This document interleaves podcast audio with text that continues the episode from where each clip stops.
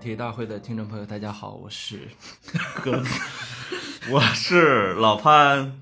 哎呀，格子，你声音为什么那么低沉呢？ 我哦没什么，我都都会过 去的。你听说你一晚上没睡觉是吗？呃，对我其实昨天晚上本来约着老潘，我们可以一起录个录个录个节目，然后看个球啊。后来我决定还是先睡一会儿，再看个球。对，结果我也没咋睡，看完球之后睡不 着。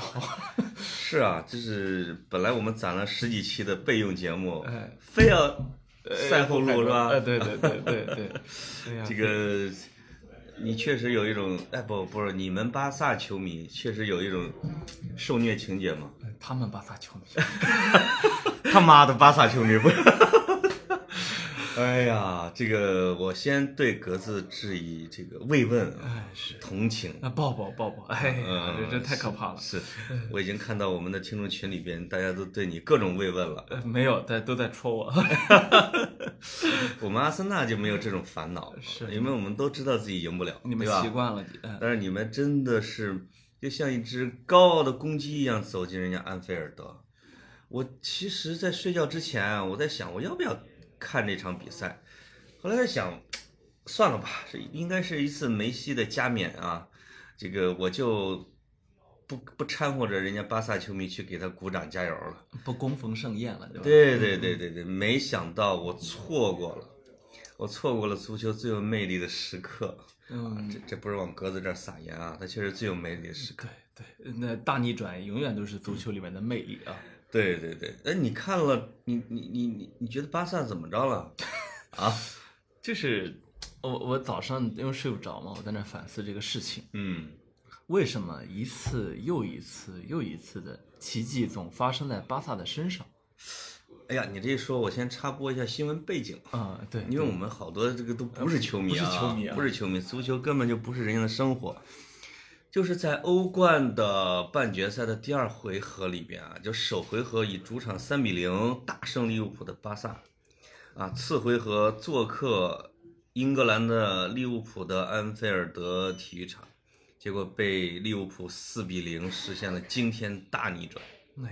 对吧？大概是这么一个新闻背景。而且是只要客场再进一个球，嗯，利物浦就得进五个。你要客场对，你要客场不进，利物浦就得进四个。结果利物浦就真进了你四个，然后你还没进。对，看第一回合的时候，我当时就有一个想法，我说，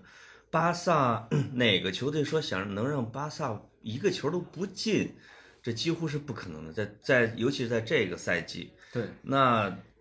这这第二回合还有悬念吗？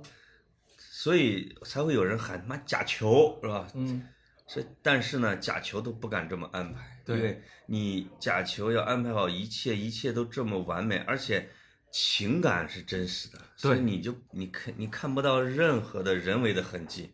它就是一个，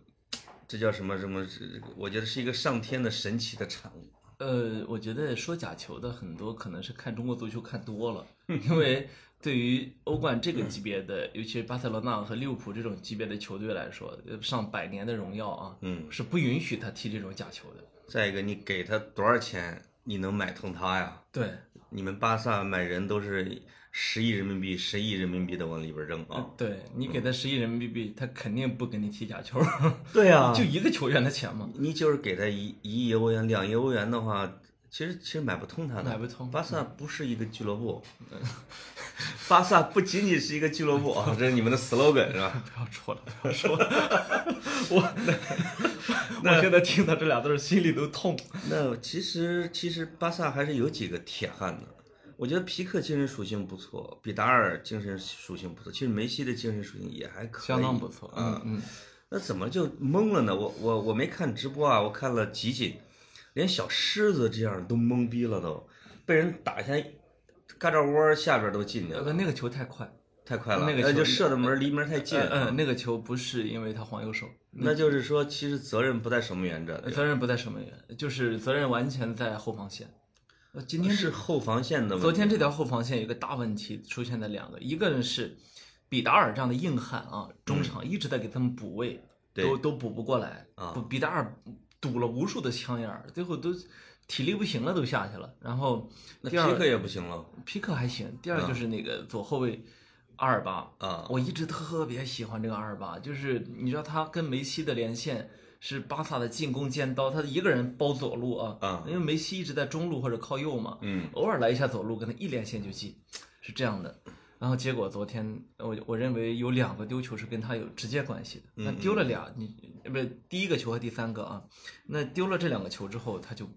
就巴萨对巴萨来说就很艰难了。是。嗯，那呃，苏亚雷斯有没有咬人？苏亚雷斯回到我特别喜欢苏亚雷斯，其实我也是，但是苏亚雷斯确实有个问题，他老了。啊昨天安菲尔力德不，啊从心哈。昨天安菲尔德球场的球迷，我觉得也挺，但我我我觉得我是球迷，我不会这么对待前球员啊。嗯嗯一直在唱 fuck fuck off stories，嗯哦，嗯，一直在唱。本来实际上如如果没有第一回合的比赛啊，利物浦的球迷有可能会对他要比库蒂尼奥要友好。对，对吧结果他他毕竟是他华利贵庆祝了。对他，他他拿过最佳射手，留下很多的经典。他不仅华贵，而且还跟这个利物浦的球迷还干，对吧？在对在他们过道里边还打，就是嗯属于他一上场六亲不认那种人。但是偏偏结果在场上这不行了，那这个就有点，这有点就不像苏亚雷斯。其实我本我我特别喜欢苏亚雷斯这样的一个南美球员的一个特点啊，我说南美踢野球的球员的特点就是嗯魂不吝，六亲不认，一到场上就就是凶神恶煞。嗯其实这样的人，你会感觉他对胜利有一种基本的尊重，对，就是在他的血液里面流淌的是我要赢对，而且我不管赢得好不好看，我要赢，是吧？是是就是巴这样一个劲儿。是是巴西世界杯他咬人之后是吧？嗯被禁赛。对，我记得我还写了一篇专栏，世界杯专栏专门写苏亚雷斯的，我就就是就就去畅想嘛，就是他为什么在场上像疯狗一样的没错六亲不认，而且逮不住你就咬，而且呢，他在守守防守的时候，如果守门员已经出去了，他会用手给你拍下来，宁肯自己被罚下去。对，用用生命去战斗。我觉得就是从小呢，你比如说南美啊，尤其像乌拉圭啊这种国家，他从小你比如说在街头踢，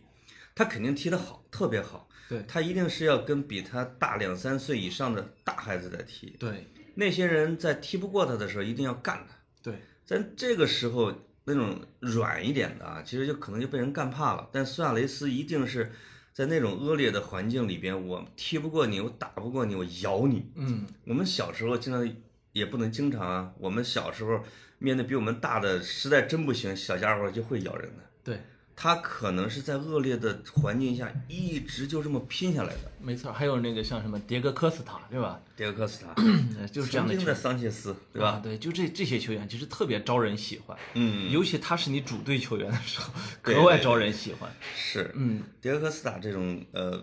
我觉得比比苏亚雷斯还要恶一点，因为他在场下是个浑人。科斯塔，呃对这个他这说明他是李逵，他就是个浑人。他就是坏，对，嗯那你你比如像桑切呃不是像苏亚雷斯呢，他就是武松那种，就是平时待人是彬彬有礼的。而且你要嗯而是且他家干我，我两下弄死你。他家庭生活美满和谐是吧？呃呃，他的私生活也很简单，然后跟梅西又好的都不行。，对，他在场下的时候，你完全看就是任何人都看不出他是一个恶人。没错，就像这这这这一段我也在看《水浒》哈，就是说为什么梁山人包括李逵最怕的是武松，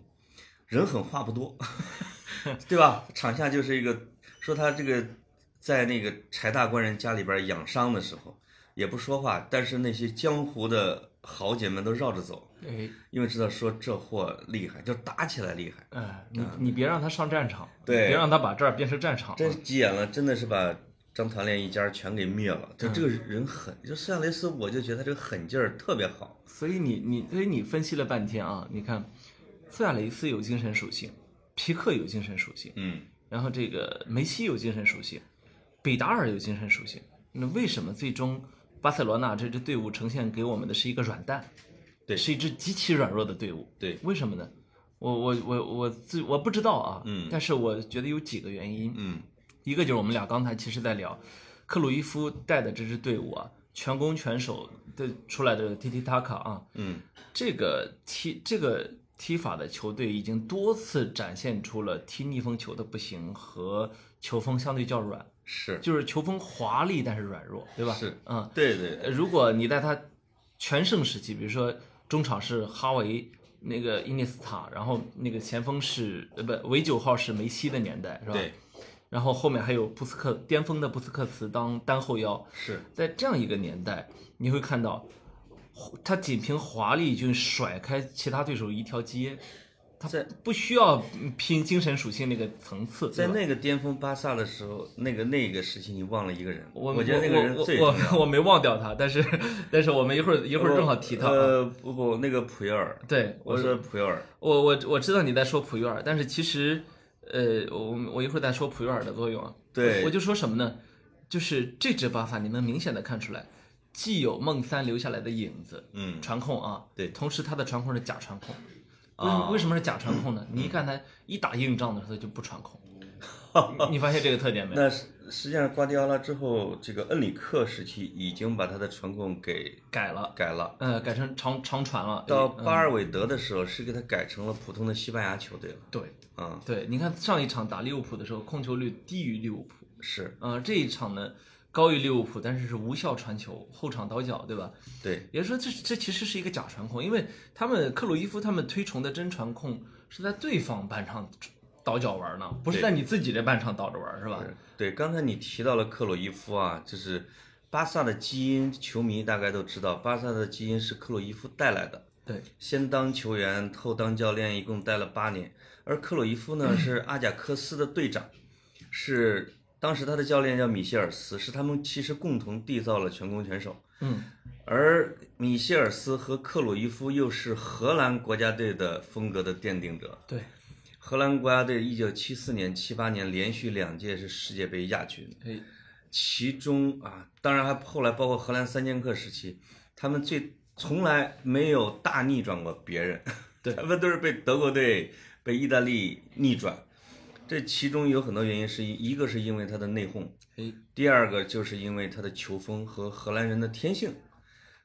你肯定看过一场，我记得两千年欧洲杯，嗯意大利对荷兰队，对，这个意大利的圣托尔多大概扑出荷兰队五个点球，荷兰人都疯了， 对吧？最后生生的用各种屁股和后背防守，意大利人赢了荷兰。那场球跟这场球有点相似的地方，就是精神属性输给了对方。没错，嗯，没错，所以这个一脉相承的风格和它带来的种族基因啊，不是种族基因，这个缔造的基因，确实是让整个巴萨，你除非实力高出一大块，你在所有的五五开的时候，你都觉得巴萨不行。呃这就是这个问题。啊这所以我就说，这是这其实是跟足球风格是有关的。嗯，但是你比如说像我这样的球迷，那喜欢上巴萨也是因为这种风格，对所以你嗯对这种风格是是没什么好挑的，这是是你自己喜欢的，对吧？对对那我我对我个人来说，我我做事情，啊，不怎么扯到做事那情，啊你你呃，对，对呃，对我做做事情我也喜欢自己掌控主动，对吧？对在我看来，传控就是自己掌控、掌握主动的一个一一个方法，对吧？是。足球里面嘛，就是球在你自己脚下，那命运你说了算啊，是嗯吧？呃，然后那当然有些人不认可，人家打防反是吧？那个非常高高效的反击，这我能理解。第二个很重要的原因，我觉得就是就是你刚才说普约尔的时候，嗯，缺领袖。呃，巴萨这个球队确实是有核心无领袖的，现在。嗯核心非常简单，梅西的任何一个球队，梅西肯定是核心，是是吧？是但是梅西是一个天性自闭的人，嗯嗯我不能，我都不能说他内向了。对曾经有一个埃及的一个金字塔的呃向导，他接待过梅西，他就说。全程感觉梅西对他说的都不感兴趣，哦说感觉他这个人怎么好像只对足球感兴趣。嗯你看他就是这样一个人，就是他到了，他到了这个其他国家去游览的时候，他也展现不出他的巨星风范，是吧？是他平时日常的生活就是跟他老婆和三个儿子和他们家那只很丑的大狗，对然后就在家里玩儿，各种晒 Instagram 照片，对吧？他都没有过绯闻，而且 这是个大缺点呢。你知道 吧？而且梅西在球场上，我有时候会观察他跟队友是，你都不能说没交流，是叫零交流。对，他他也他从来不会去指挥别人跑位什么之类的，他包括队友浪费了那么多的传球，如果是 C 罗，咱就不说了，都直接就嗷嗷叫了，就啊开。骂了，嗯。啊梅西从来没有过，梅西真我觉得好像无所谓，都我能创造好几十个机会你啊。昨天呃不是昨就是昨天凌晨打利物浦这场，梅西也有很多机会啊，啊，你苏亚雷斯都给他拿出单刀来了，是那最后没办法。就是梅西其实已经做到了他的极致，该做的一切，你不能要求这个人吧，又能够从技战术层面引领他们，又能够从精神层面鼓舞他们，在他们懈怠的时候，还要像罗比基恩那样的，罗伊罗伊基恩那样，还要妈的抽着他们。嗯，那如果这个贝利也不是这样的，对，其实马拉多纳接近一点，但也不是这样的，马拉多纳只不过是混一点。魂嗯他就是我们刚说的苏亚雷斯那种人，只不过天赋更高。哇，苏亚雷斯的气精神加上梅西的肉体，那那那这个就那就厉害疯了了，，那这个就疯厉害了嗯啊。对，然后还有啊什么原因？没有，我刚刚梅西没说完，就是因为很多普通球迷会爱去对比梅西和 C 罗，嗯呃，尤其是我看中国球迷有个特别坏的习惯，爱对骂，啊是，吧？喜欢梅西的骂 C 罗，喜欢 C 罗骂梅西，是吧？对，我觉得这没太有价值啊，因为本质上他们俩其实不是一种球员，嗯对吧？是只是因为进球都很多，所以让大家开始成就上双方有攀比，对吧？，对对，金球奖都是五个，对吧？嗯然后那个欧冠好像是 C 罗多一个吧？呃，梅西呃梅西对是对对，梅西是三欧冠个，梅欧西冠三四个个，，嗯，梅西呃三个欧 C 冠罗，四个，啊对对。然后其他的可能成就都差不多啊。对，然后那就就产生一个问题，就是 C 罗这个球员和梅西这个球员他之间的可比性强不强的问题。我自己的观感是不强，嗯为什么呢？C 罗确实是个战士，嗯那你看他对，你看他战斗起来不用说啊，是他就是有时候他那个那一场的状态不到，水平不到，他也在那拼命啊，这个就像你有一期说的叫战斗基因的货啊，哎，对这种货是无所畏惧的，对，我看了一个新闻，是美国的嘛，说在校园枪杀案、枪击案的时候，有一个学生自己替同学挨了八枪，对，叫他自己扑上去挡挡下了子弹，天呐，避免了同学的伤亡，然后他牺牲了，凶手被抓住了。哇，这个人真的是一个无所畏惧的基因。对，那你说梅西他是不是呢？他他永远都不可能是。这嗯这个赛季梅西已经改变很多了。这个赛季梅西在一开始，在赛季一开始的时候，他是正式成为第一队长嘛？对，成为第一队长，拿着话筒在诺坎普球场说。哎呀，还讲话呢。说讲话，说、嗯我代表村里讲 几句，说我们今年嗯一定要把 Champions League 给拿回来。哎呦哎喂！呀，那个、哎呦喂！当时觉得好感哎动。呦，要结合这句讲话呢，我在看这个回放的时候啊，第四个球巴萨被进的时候，梅西站在禁区边上，因为他没参与角球防守嘛，对他顶不住，他顶不住他，就是要反击的，那个眼神伤心欲绝，这哎呦，我真是让人受不了。所以上一场梅梅西带着巴萨进了利物浦仨球之后，所有的球迷都在刷梅西，就是、是他赛季初这句话。嗯、，对，有可能是梅西的职业生涯啊，就是最后的一个大巅峰。觉得今年要完成大满贯的话，梅西其实已经圆满了，也不用太去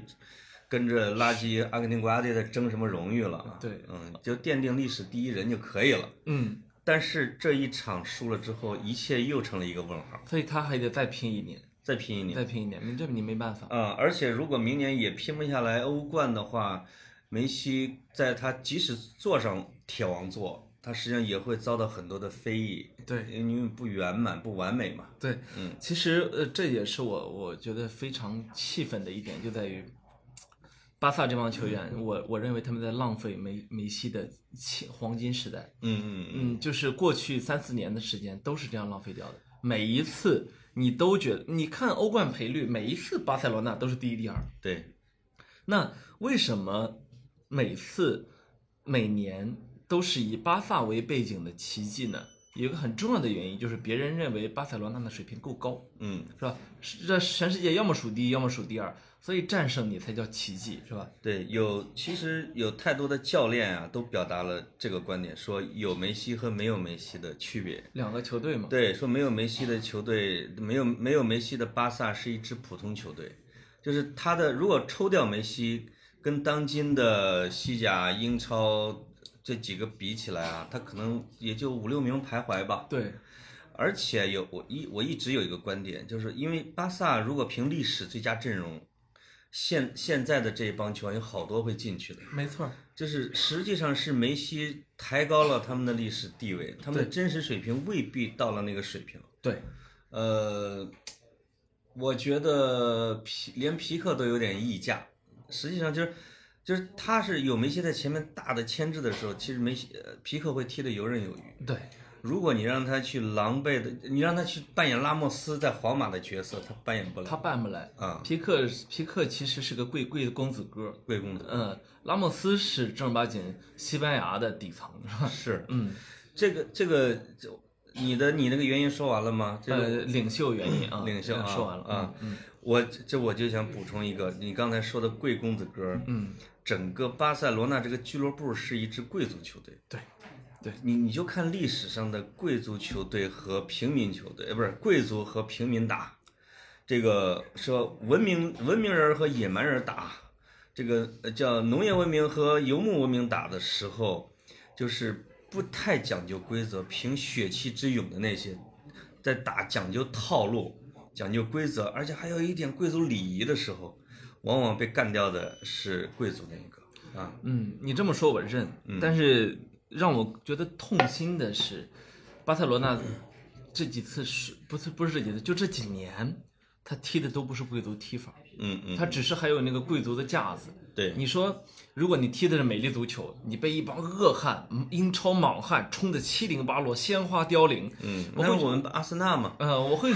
我还会觉得有一种有一种凋零的美，嗯，就是现在这种踢法，你就感觉没有美。你比如说我，我就我我直言不讳的批评几个球员，一个是阿尔巴，这个这个是很很典型啊。对，呃，我觉得路易斯恩里克之所以在西班牙国家队数次放一直弃，替补吧。啊、他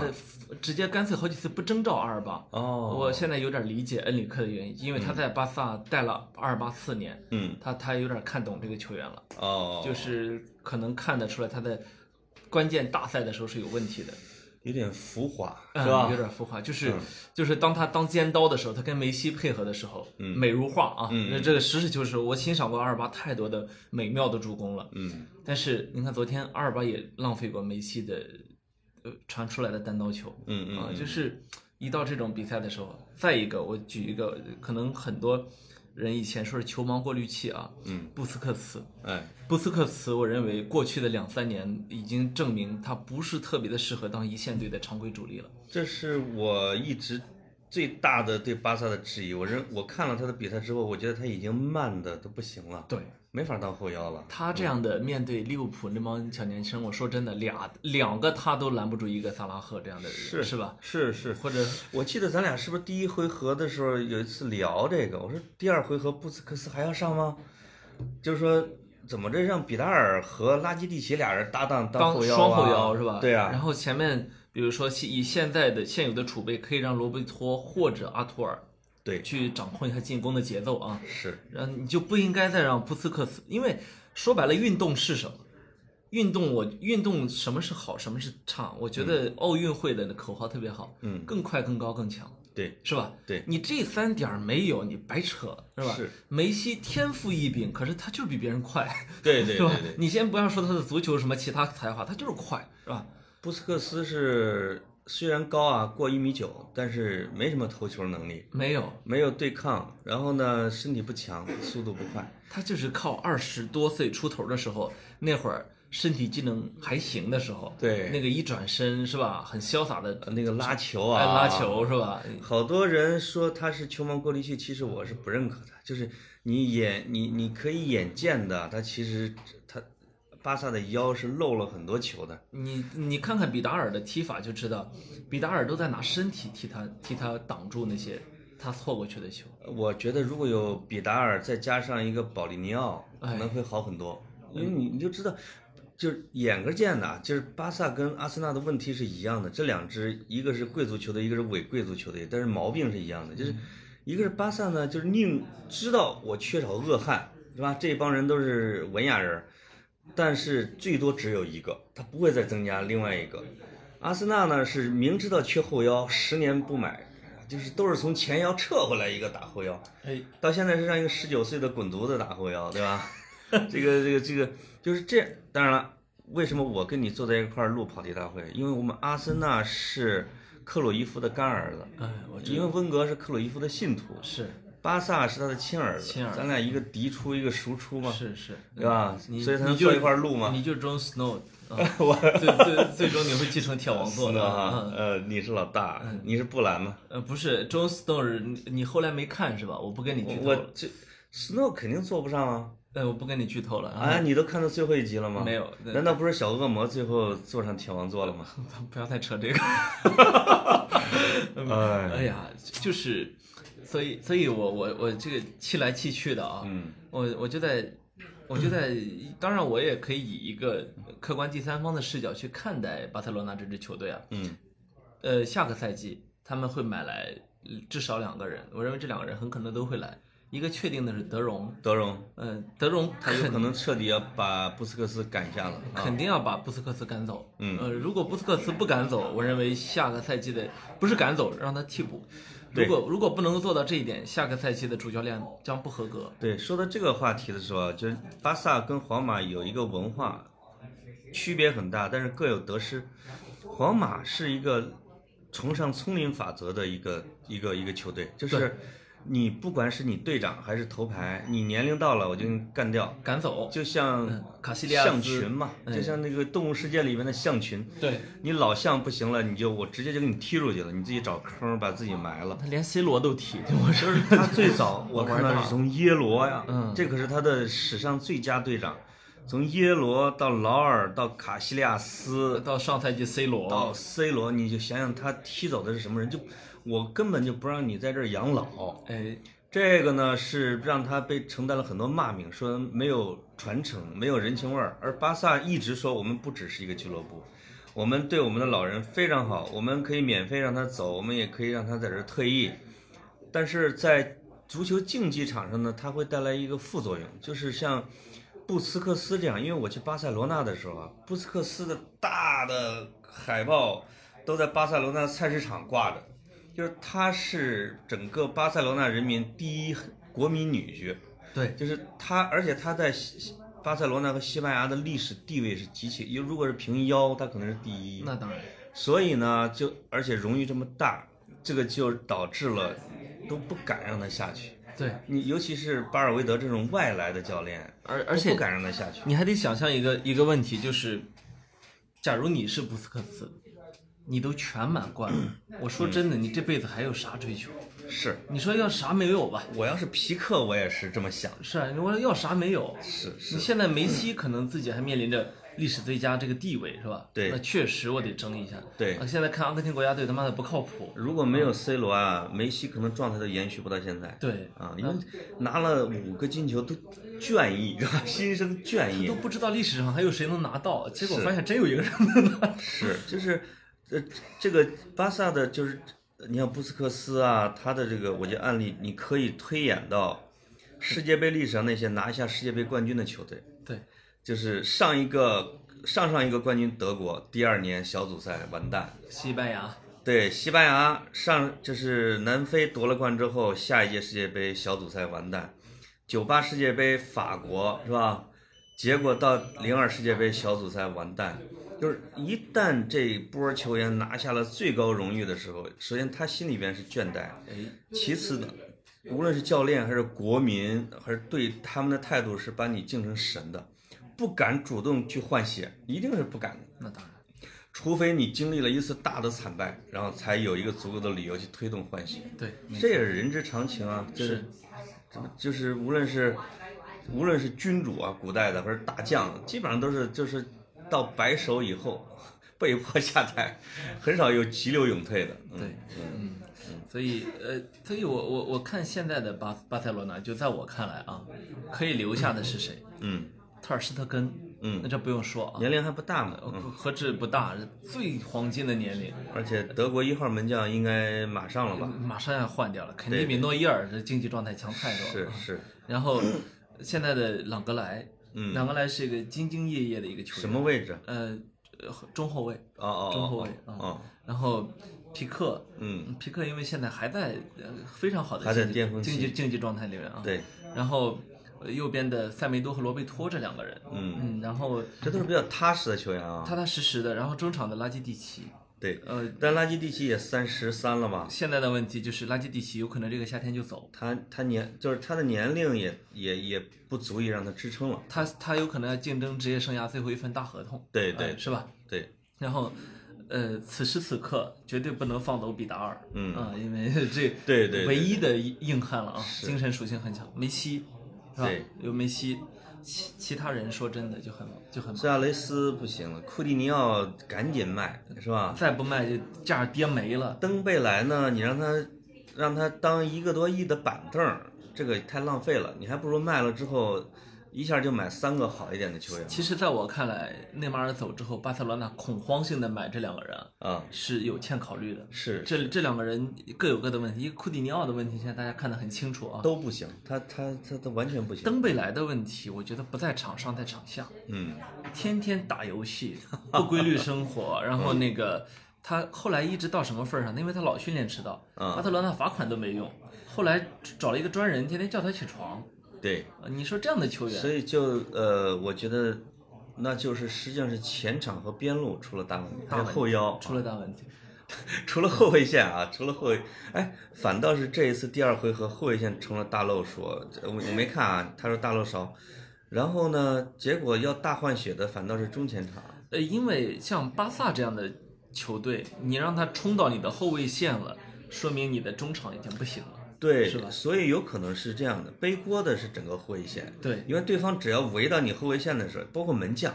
只要说面对门将的时候，你再牛逼的门将也很难说都扑出来。那当然，他巴塞罗那看似是后卫线被打崩了，实际上是腰和中场被打崩了，没错中场的拦截被打崩了，对吧？是的，是你赖赖以为荣的、引以为傲的中场，完全被冲得七零八落。但是我怎么没听你讲教练呀、 终于讲到这个问题 对啊了。呀、你不是对巴尔韦德印象挺好的吗？我对巴尔韦德印象非常好，在于什么？他抓联赛抓的死，嗯嗯，就是呃我抓嗯联赛业务抓得好。我觉得得五大联赛任何一个联赛，除了法甲啊，嗯除了法甲，任何一个联赛拿下来都不容易。是是吧？是你你看看英超就知道了，到现在利物浦和曼城踢得好成什么样了，嗯，都还没确定谁能拿冠军呢，对吧？。对对，那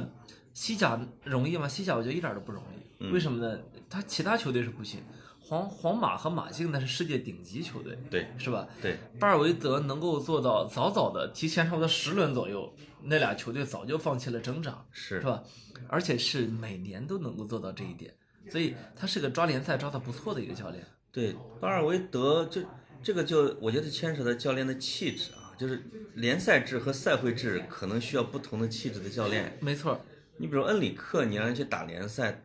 他的脾气暴，他都不一定这一个赛季能保持更衣室稳定。对，你让他去打这种赛会制，说我们打大概七八场能拿下的时候，他是有点像克洛普这种的。我是战前动员，我的精神力来支撑，我来给你施加压力，激发出你的血性和潜能。那其实巴尔韦德有点像古代的那种诸葛亮哎、丞相，对，我布局的很很完善，像周总理是吧？这一步一步，明天干啥，后天干啥，后天干啥，他能够像一个好的业务干部，对把一个赛季保持的很平稳。没错儿，但是你让他去对利物浦的时候，如果你把球队全撇开，让他场边一个利物浦，一个巴尔，呃一个克洛普，一个巴尔韦德，说你们俩来对峙一下，看谁能赢的话，你就是气质上他是不行的，他那很他很太斯文了，你看他穿着穿着风衣打着领带，或者穿着西装打着领带，克洛普穿啥？克洛普穿的是利物浦的训练服，对留留着一脸胡子是吧？是然后振双拳，那个而且他自己会去冲着球迷在那儿招手，让球对迷开始呐喊，开始吼是吧？是然后而重且金属嘛，他自己说是重金属乐队的教练嘛，他太像一支德国的重金属乐队的主唱 了，因为对对对对，那个那个叫什么？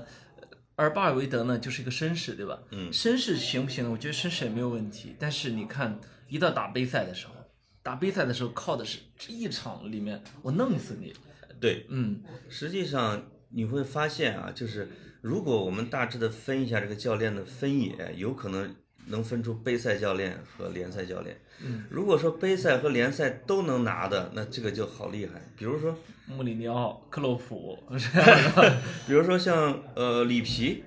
像福格森，哎，就是他兼具战术能力、管理能力和血性，动员能力是吧？嗯呃动员能力，那这种是这种是完美教练。对，那其实像克洛普这种，他打这种长期战争是他在调配方面是需要往上提升的哎，你说我你说到克洛普了，我们有哪儿说哪儿啊？啊。你说克洛普算是一个怎样的教练呢？你看他，呃我我看克洛普，他是我做梦都想拥有的教练，因为我们阿森纳温格退休前两年，我就在想，什么时候来阿森纳呀？太适合他了，嗯不适合那个，我我我我是觉 得可他以改造的，他非嗯常适合利物浦，这这是真的啊。是的是的因为他以前执教的多特蒙德和利物浦太像，像呃，都拥有一个恐怖的魔鬼主场，啊，都拥都有强大的工人阶级的城市，而且那个是单色彩，是吧？嗯一个颜色统治一个城市。球迷都是工人阶级球迷，是吧？对呃，无保留的支持。呃，这说到这儿可以跟大家科普一下，他在多特蒙德是德国的鲁尔区嘛，是吧？嗯对鲁尔对区当年重工业基地，当年多特蒙德跟沙尔克零四鲁尔区德比的时候，场边的警察都得牵着狼狗去 咬球对迷。多特蒙德这个城市好像就三十万人口左右，但是他多特蒙德的主场是八万球迷，维维那个维维斯特法伦就很少有对对对对对很少有球队能那绝全对身而是地退狱啊。主场啊。嗯，那当年皇家马德里在那被打的对半死，他们还有一个共同的特点，就是说都拥有一个强大的邻居。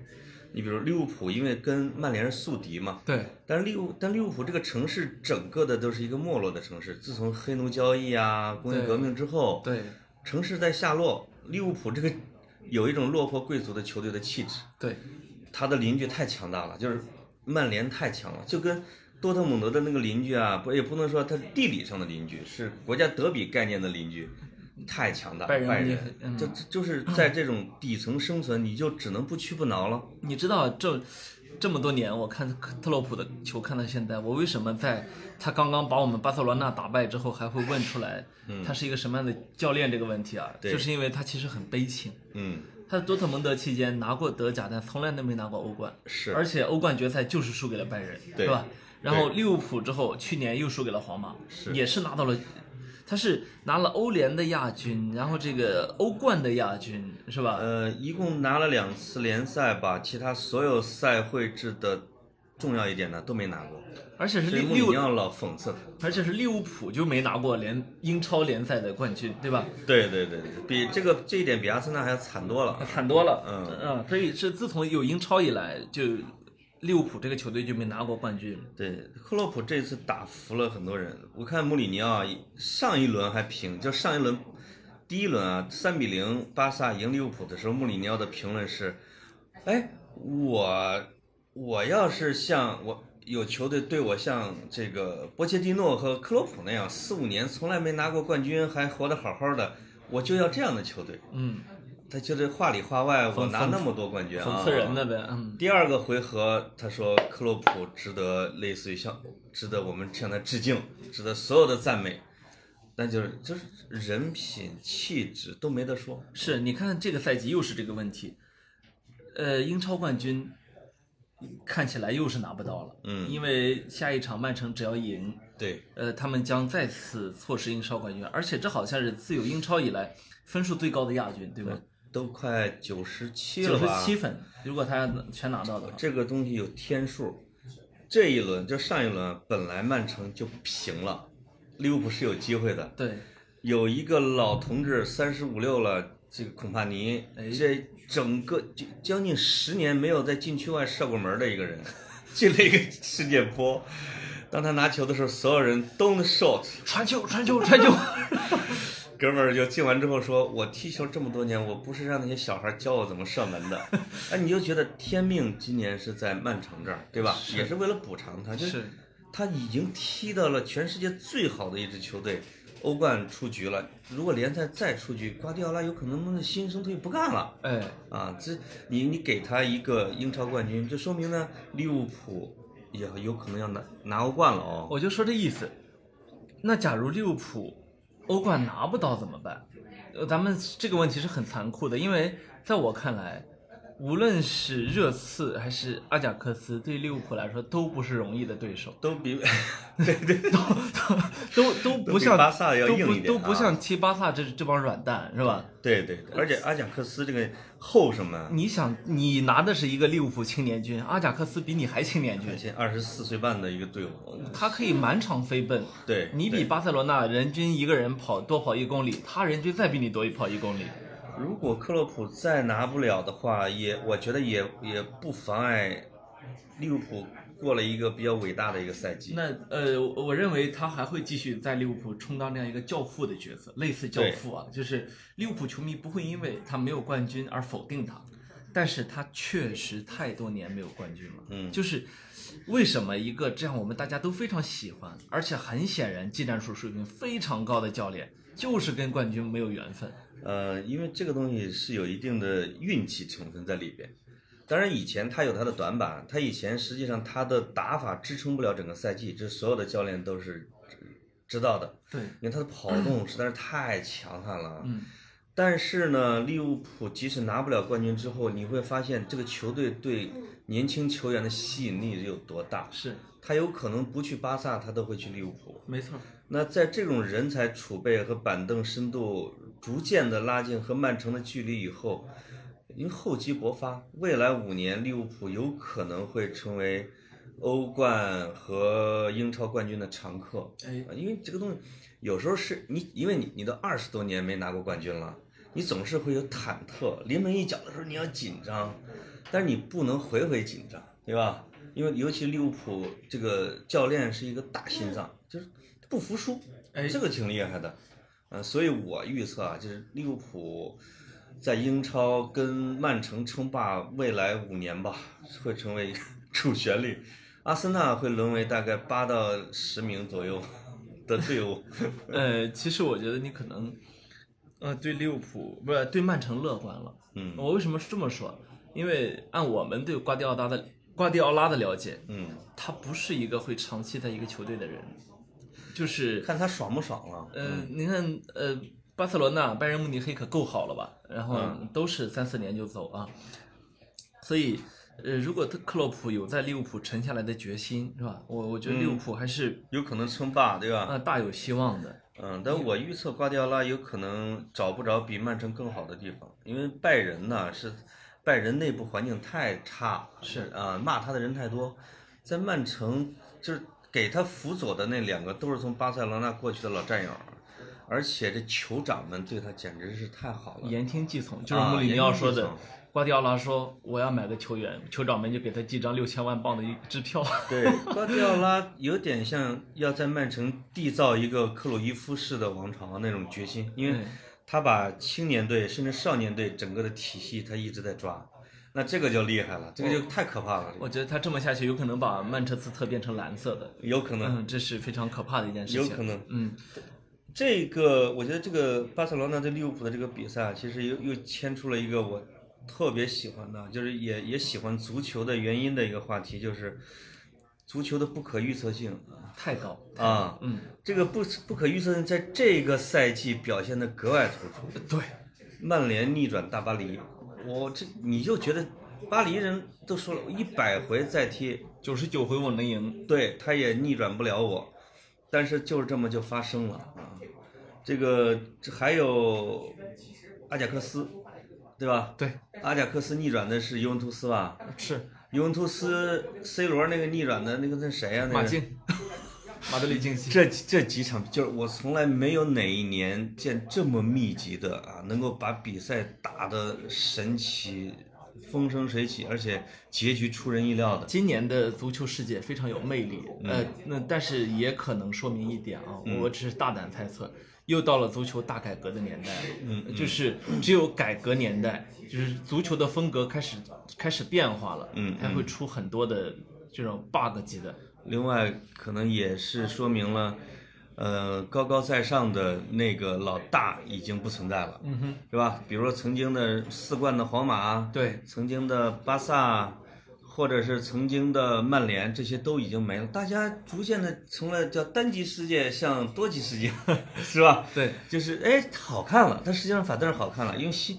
短板或者或者说弱队也不能叫弱点，像热刺和利物浦和阿贾克斯的这种加入，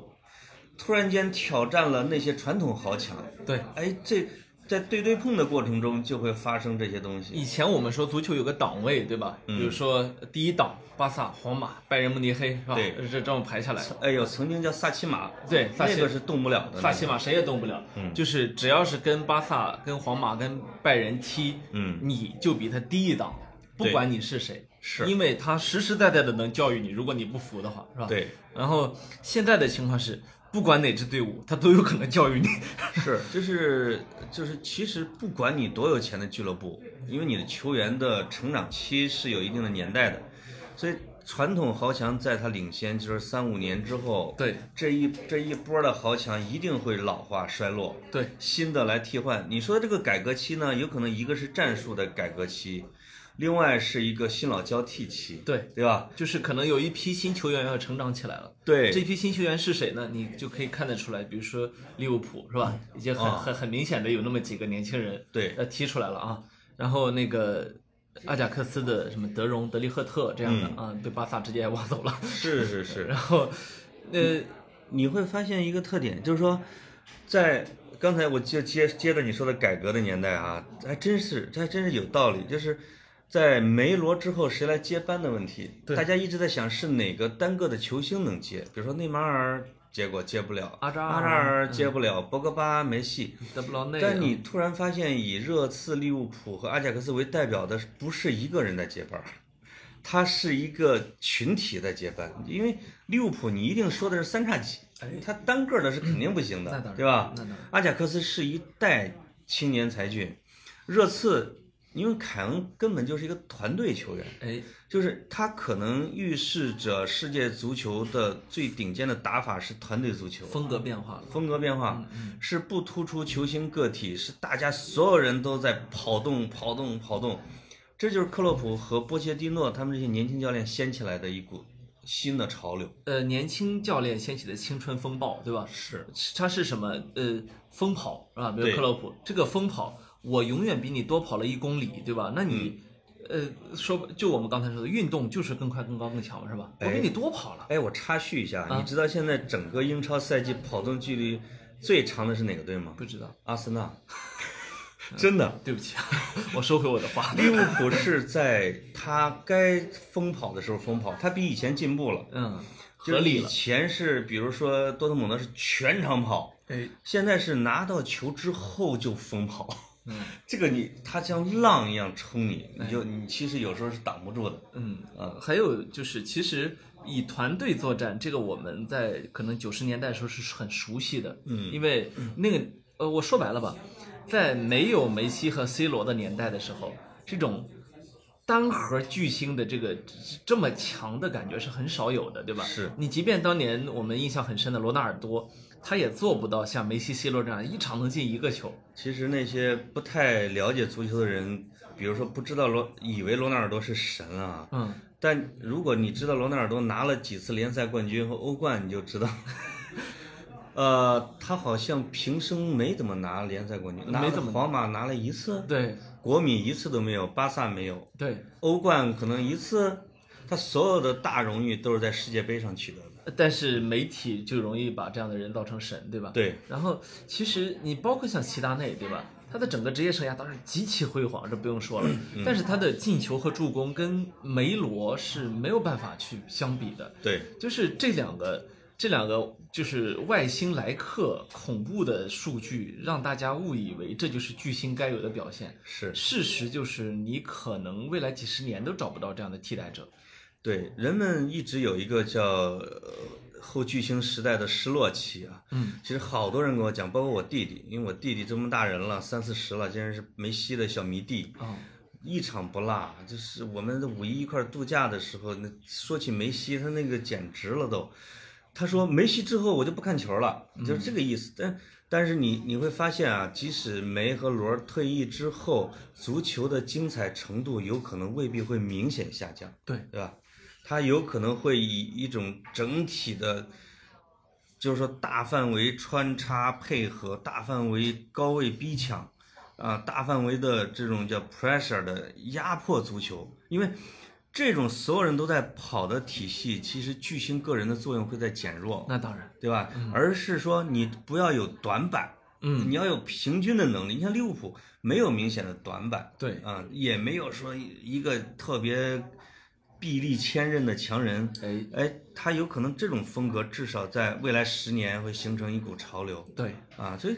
巨星足球、团队足球、巨星足球团队，就像流行的长裙子、短裙子、长裙子、短裙子一样啊，哎是它来回交替的。而且像呃克洛普、波切蒂诺打出成绩来之后，会有很多的教练去模仿他们，嗯会有很多的球队去模仿他们。对，所以，呃，不要小看一次欧冠冠军，或者是一次呃很难拿的联赛冠军，它有可能会影响足球的整体的风格。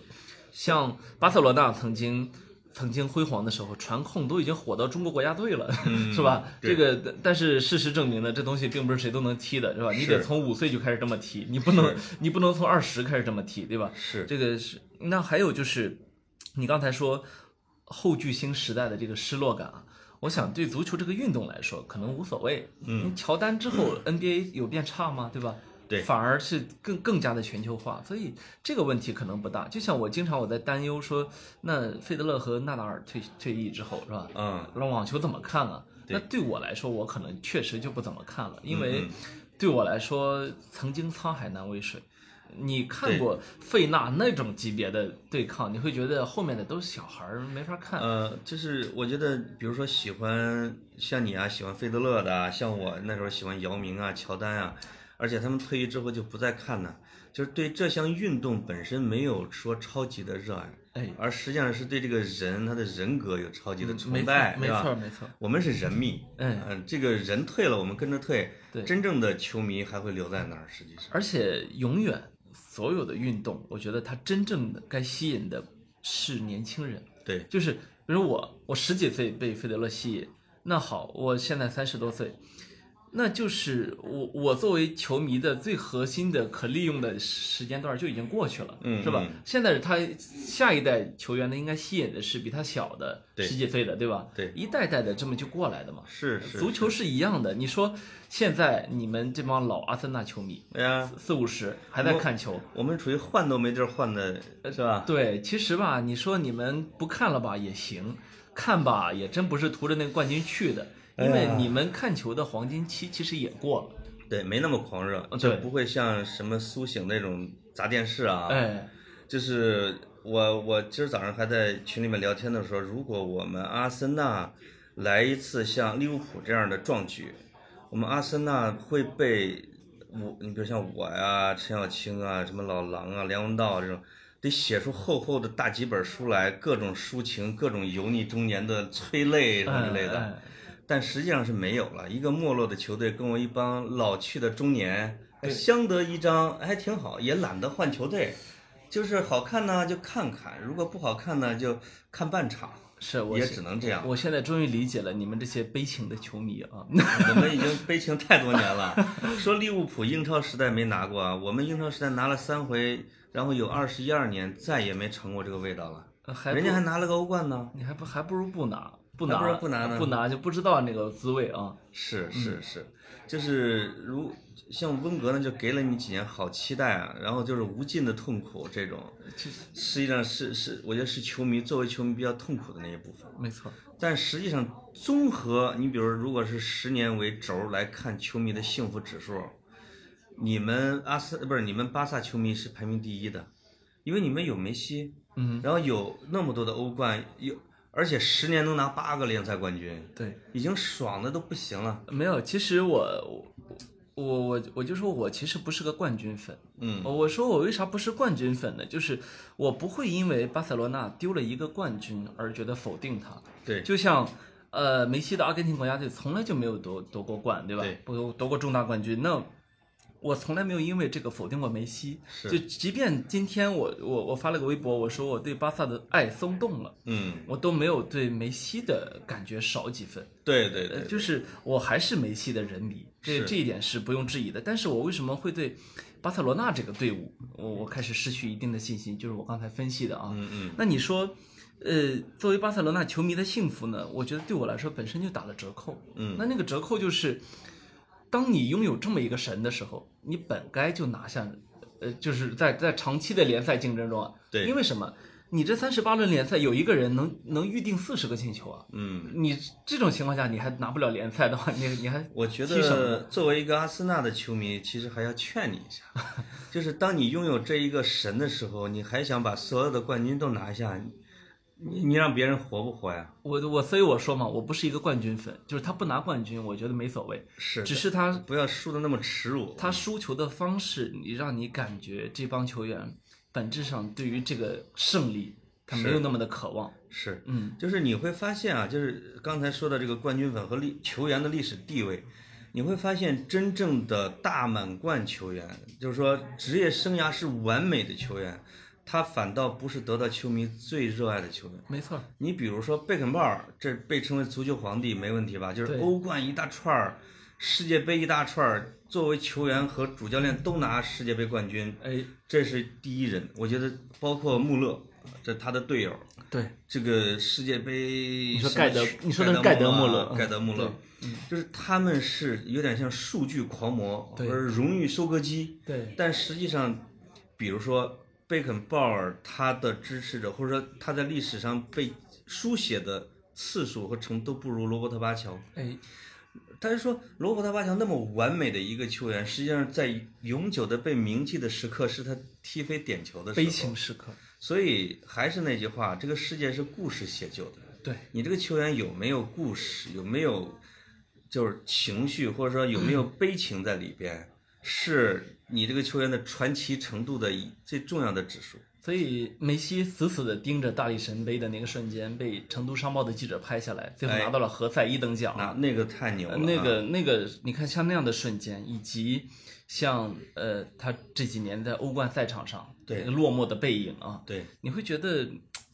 呃，你你你会记住这样的心疼时刻，人们嗯不会记住梅西说那一年进了九十一个球，或者说拿了多少个，一般人们会说梅西在阿根廷的悲剧，哎，啊，梅西在巴塞罗那就没有形成大满贯伟业的遗憾，哎，因为这种这是话题性，对能够被人长久铭记的是这些。对，人们为什么说克鲁伊夫的人民要超过贝肯鲍尔？克鲁伊夫故事太多了，哎，对吧？是，啊，无论是说我退出国家队，无论是说我被人打崩了，或者说这这个在在巴塞罗那俱乐部，我我扔回你的什么主席奖牌，这个这个，所以就足球的传奇不仅仅是在球场上，对，围绕着这些人，往往是他的 story，对吧？嗯呃，就是足球是现在的战场嘛，就像我们传送军人的那些失成功或者失败的瞬间都可以啊，对，嗯，其实我我我我刚才没有说完的，就是，其实呃，对我来说啊，你看我其实现在特别忙，特别累。我们俩昨天到今天一直在勾兑这个见面的时间啊。对老潘也是昨晚十点多才才从成都飞回北京。是。然后我们当时在我在机场，我们就约，我们是不是直接飞到一个地方开房去？啊、，对对，然后，呃，就是今天呢，我其实还有特别多的事情。本来我们说下午要不行不行，晚上行不行？我算了一下都不行，嗯都不行啊。就是为什么在这种情况下还愿意几乎整宿的不睡啊？这样一个代价去一场场的看球，我这个赛季的呃不不止这个赛季，就是过去几年的巴塞罗那的重要的比赛，我一场都没有落。嗯嗯，你要说我对他的感情不深，我觉得起码我自己不认可啊。对对。那在这种情况下，你去看这样的球的时候，你会觉得，你原来看到一支喜爱的球队，你希望它是你精神上的拐杖，对它是你精神上的一种支柱。你发现的是你，它永远都是塌陷的。是你发现的是它是个豆腐渣。那在这种情况下，你会格外的觉得。我我为什么说爱松动？我没有说爱消失了啊，我说这种爱松动了就在于，你发现这个叫什么？呃，无论是足球的世界还是现实的世界，能够支撑的东西还是太少了。对，就是就是我不是巴塞罗那粉丝啊，就是抛就就这场比赛，抛开你们巴萨粉儿来说，对，因为伤心的只有你们，没错儿，但是幸福的是全世界的球嗯迷。对，就是这场比赛完美的展现了人们热爱足球的原因，说是 the bloody football 啊是吧？嗯，对，说足球无关生死，足球高于生死什么之类的。以我的经验看，就是像我们现代的这种年轻人，或者我这样的中年人，就是你热爱看球和足球的一个重要的一个原因是，在你看球的时刻，在你踢球的时刻，你会完全的摒弃掉所有的世俗的麻烦事儿，你的所有的烦恼，有一种叫做什么多巴胺的东西，会让那两个小时的时间，让你的大脑所有全是排空的，全部都是激情对和幸福感或者痛苦感在里边。对，你你很少有一个时间是能够达到这样的一个效果的啊！它是一个，它是足球是一种春药，足球是一个毒品，啊，但它是健康的。你在那个世界里面，你还可以跟个孩子似的，跟个儿童似的。你看利物浦现场那些球迷，那个振臂高呼的感觉，你就对可以想象，他就是那个莫西莫西莫西塞德郡是吧？是对嗯是是叫这么个郡嘛？然后从小在那儿长大的。从小在那个工业区，他可能收入也不高，是吧？但是每年一一呃一开始，他就会早早的买好利物浦的一季的季票，是吧？就会呃爷爷带着爸爸，爸爸带着儿子或者带着女儿，是吧？就这么一代代的看下来，你就会觉得这是一种很简单的一种爱，一种激情，是吧？看那个场景的时候，马上就回想起詹俊老师那句“如此足球怎能不爱然后他昨天晚上就说安菲尔德，我以为说奇迹神迹， 我我赶紧把解说关”，了他。终于暴露了他利物浦球迷的身份啊！对对，说他昨天说滑跪滑到家了嘛，那哎个我我所以在在这种情况下，你可以想象到我们的失望，我们的失望不是说我们自己的人生呃这个失去了什么，我们自己的嗯人生变、变 low 了，没有一点儿没有，它是你支持的那个东西，你感觉我说不上来，我可能、哎呀我可能表达不好我啊。作为站在你旁边的人，我发现你更有故事了。嗯， 就你原来作为一个像曼联和皇马一样的，咱们叫冠军粉，被人称为收荣誉收割机粉儿，你突然间迎接了很多的失败，哦你含着泪水在讲述一场球的故事，而且你半辈子都忘不了这场比赛。你发现你啊，格子你深沉了，对吧？我 没有你这人丰富了， 我没有，我跟你你说我厚重了。 我我这么多年其实经历过很多看球的失败的惨痛的经历，嗯这个惨痛的经历不是巴萨给我的，这是最狠的一次吗？不是，呃，阿根廷国家队失去世界杯那次，哦格策格策进球之后的十几分钟，哇是这塞辈子最难熬的看球的十几分钟。啊，跟你的年龄可能也有关系对，嗯啊。是，然后你你从从来没有经历过那样的你觉得无法挽回的一些时刻，嗯，就是这一点我很羡慕你，我连这样的时刻都没有。我们阿森纳早早的每次都告别， 呃，没有，自那之后便是无穷的深渊。啊呃，二零一四年世界杯之后，阿根廷国家队直接在站在谷底里面站到了现在，是那是那是另外一回事情。梅西退役之后，我建议你直接完全抛弃掉阿根廷就可以了。呃，对我不会的，嗯我不会值再得看，他完全不值得，值没得没有任何一个其他球员值得我这么看了。是为为为为这场比赛鼓掌啊，向格子致以同情，向梅西致敬。 没有，我其实我稍微补充几句啊，我我是一个并不是特别的在乎输赢的一个人，我刚嗯刚说说过很多遍，我为什么呢？我补充一个细节，就是，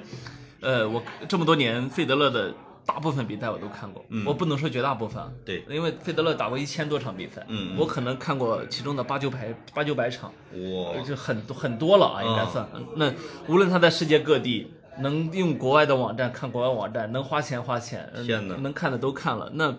这么多年，其实那你想，费德勒也输过好几百场比赛，是所以失败我经历过很多，但是我没有绝望过。看他的比赛，你会你会知道这个人。他此时此刻此地，他献出了他的一切。嗯嗯，嗯，你你从他赛前的接受采访，赛后他的体能教练，呃就就是有点哽咽的说说罗杰这这两个月其实很难，对特对特别特别难，但是他不说，嗯，他赛前赛后发布会都说，我感觉棒极了，我现在我身体状态从来没这么好过，啊也不知道是烟雾弹还是就是狮子座的天性乐观，对总而言之，他永远都是这个样子的，嗯，好，他被纳达尔打哭过。嗯嗯嗯，那一年的澳网决赛，我看的时候，然后呃你也哭了。 费德勒忽然的就来了一声，“Oh God is killing me”，然后哇就哭了，哎呀，而且在在在那个在颁奖典礼上哭了，啊啊然后啊纳达尔就在安慰他，后来还被纳达尔嘲讽了一下， 说说呃纳纳达尔赛后接受采访的时候，罗杰需要在失败的时候也要像一个绅士。啊那其实我认为一个绅士也可以哭，对就是对对我认为对他对对嗯纳达尔当时还是年轻了，现在纳达尔就不会说那样的话了。是是那那么多年，他对纳达尔打了四十多场比赛，输了二十五场。嗯，你说我都看过，你说什 么了？你说我说什么了？我从来觉得他就是费德勒，嗯他可以在红土上永远都不如纳达尔，但他从来就没怂过。他哎上了场之后，他就想把他往死里干。是，嗯，这场，那你哎，你总结的这个特别好，就是实际上是呃，我因为时间不够了啊，就是呃我就可以一句话说，它实际上是让我想到了整个的英国足球，就英国足球的魅力就在于永不言败。对我不管我的实力有多弱，我怎么这不如你，或者我我的纸面实力跟巴塞罗那差多少，我就一个字要干。就是英国的体育精神和骑士精神和绅士精神，就是说我献出我的一切去拼搏，就像丘吉尔说，我献出我所有的汗水和泪水没错，之后，然后体面的迎接失败，对。这是他的精神的精髓。你说的“体面”这两个字特别重要。嗯，巴塞罗那在输的这三过去三年的比赛里面，呃不管他联赛输的还是他欧冠输的，输的都非常的不体面。也就是说，他不是以美丽足球的方式输的，嗯嗯，他是对被冲的七零八落，一群软蛋在后场倒脚输的。是而费德勒输的那些比赛，他的优雅的正手，嗯凌厉的正手，嗯对，极其漂亮的单反和和那些像蝴蝶一样的舞步滑嗯滑步没变过。是是，纳达尔，嗯嗯他而且他是一次次的演，比如说他跟纳达尔，他已经连续赢了过去的五次比赛，嗯这一点可能很多球迷不知道。就是费德勒在以三十七岁接近三十八岁高龄，在连续最近的五次跟纳达尔直接对决中，包括二零一七年的澳网决赛，嗯嗯都赢了。都赢了。呃，那他怎么赢的？打法就是他的样子跟过去一样，但他自偷偷的研究过，比如说纳达尔不吃他反手的哪一套，啊，纳达尔不吃他发球的哪个、嗯嗯哪个旋转角度，对对就对就你看上去还是一样，是就是他美丽网球优雅的那个感觉一点没变。这个就是费德勒被称为网坛绅士的最重要的原因，对，对吧？他可以，比如说最终的大满贯数量可以被纳达尔、被德约超越，但是他在真正的球我们这些球迷心里面，他就不会被超越。是同样的不服输，C 罗的不服输和费德勒的不服输是不一样的。费德勒是英式的，是绅士的，对吧？士式的， 呃瑞士式的，但它体现出一种体育精神的那个东西。没错。嗯嗯嗯，哎呀妈，今天聊得特别好。呃，对，嗯，这个我们在聊的时候，听众是不是会听到一些杂音啊？因为我们很少在上午，在特别热闹的办公室里边找一个小格子间来录。对，隔壁欢声笑语， 我我看着格子泪水 连连。没有。 其实我我们也是这个小节目做到这儿也不容易，两个两两个岁数都不算小的人了， 然后是，录完之后马上要忍着伤心，我赶紧回去开会。格子要估计要采访去，对吧？呃，我也要回去开会，就是啊大家都有无数的事情，但是坐在这里面，就有有激情、有信心去聊一件好像跟现实生活、跟工作不一不相关的事情，是的，我觉得特别的难得。哎，这个希望下一场的时候啊，我们阿森纳的欧联杯，啊哎那就是下次录的能捧杯，祝你们你拿总得进个欧祝冠你们吧拿冠军，就是如果再不进欧冠，我们叫阿森纳站着死的这个这个这个叫什么？没地儿站了，这个传统就要失去了，对吧？没地儿站了。嗯，不像巴萨跪着死，我们是站着死。嗯，嗯，好，嗯现在是周三的上午，我们祝大家下午愉快，拜拜。拜拜。